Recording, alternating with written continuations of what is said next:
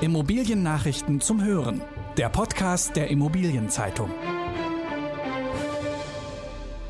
Explodierende Materialpreise halten die Baubranche nicht auf. Haus und Grund zieht wegen CO2-Preis vors Verfassungsgericht. Der globale Immobilienumsatz sinkt. Diese Folge wird gesponsert von der Berlin Hüb. Als Innovationstreiber versteht sich die Berlin Hüb als verantwortungsvoller Immobilienfinanzierer, der sichere und stabile Finanzprodukte bietet, gleichzeitig nachhaltig agiert und neue Märkte auslotet. Weit und breit gebündelte Erfahrung, Verantwortung und Innovationskraft. Explodierende Materialpreise halten die Baubranche nicht auf. Die Rohstoffpreise für Baumaterialien gehen durch die Decke. Massiv teurer geworden sind unter anderem Stahlprodukte, Kupfer, Dämmmaterialien und vor allem Holz. Ein Beispiel der Preis für eine Dachlatte ist binnen eines Jahres um das dreieinhalbfache gestiegen, von 70 Cent auf nun etwa 2,50 Euro.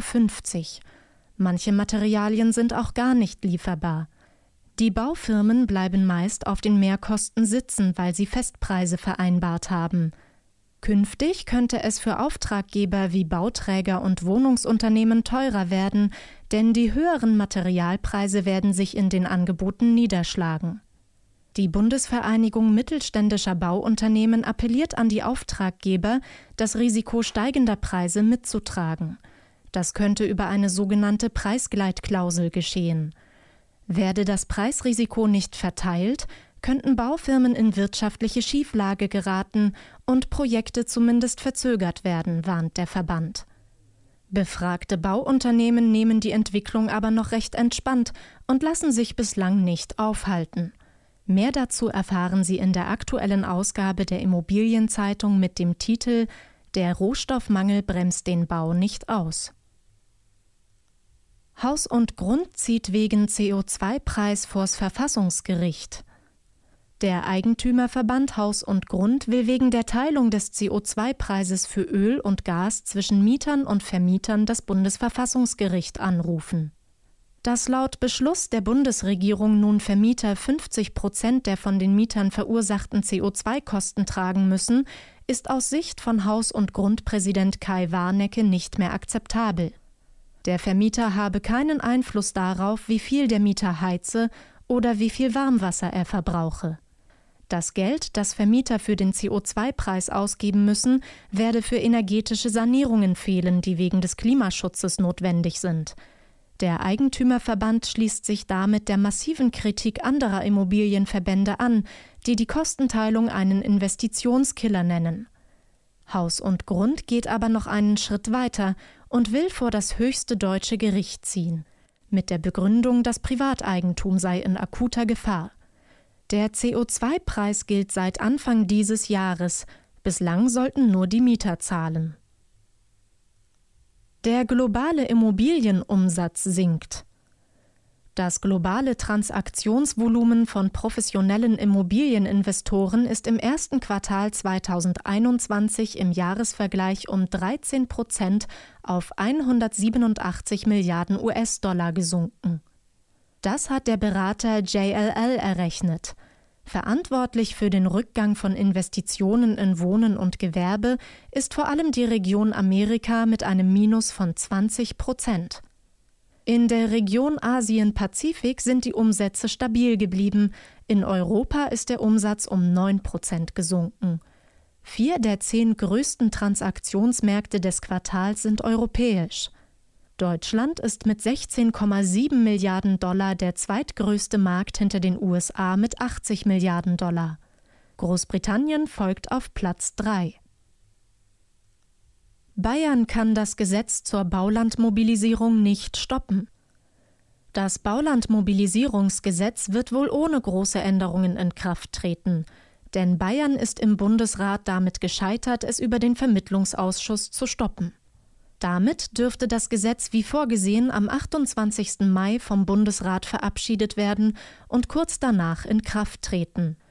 Bayerns Bauministerin Kerstin Schreier von der CSU will aber über den Bundesrat noch einige Änderungen erwirken.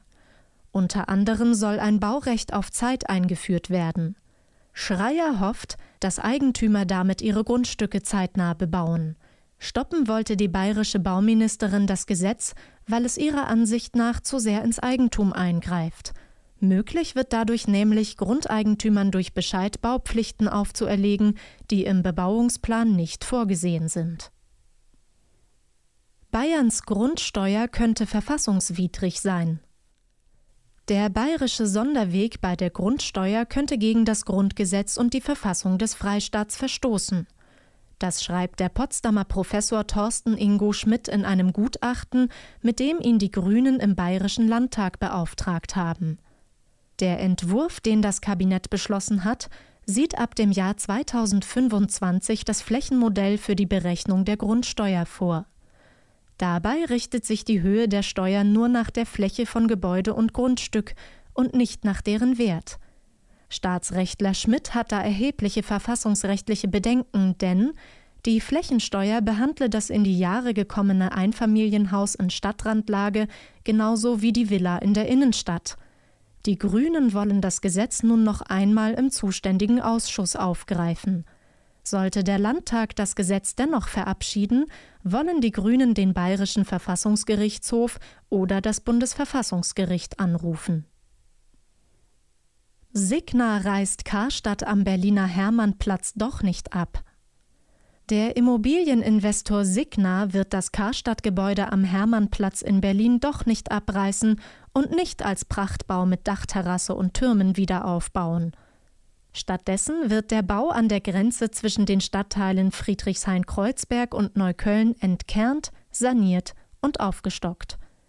Mit diesen neuen Plänen hofft der österreichische Milliardär, Signa-Chef und Karstadt-Eigner René Benko, die Wogen rund um das Warenhaus zu glätten.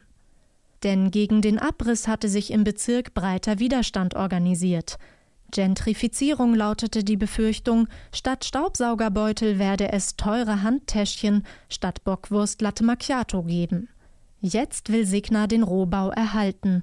Das Gebäude soll zu einem internationalen Leuchtturmprojekt für nachhaltige Immobilienentwicklungen werden. In der nächsten Folge geht es im IZ-Podcast um die Frage, warum sich die Potenziale von Wasserstoff für die Immobilienbranche noch nicht ausreichend heben lassen. Das waren die wichtigsten Schlagzeilen der Woche aus der Immobilienbranche. Redaktion Jutta Ochs, Christine Rose und Lars Wiederhold. Alle News gibt es zum Nachlesen in der aktuellen Ausgabe der Immobilienzeitung. Jetzt 10 Euro sparen mit dem Schnupperabo. Mehr Infos unter iz.de slash Schnupperabo.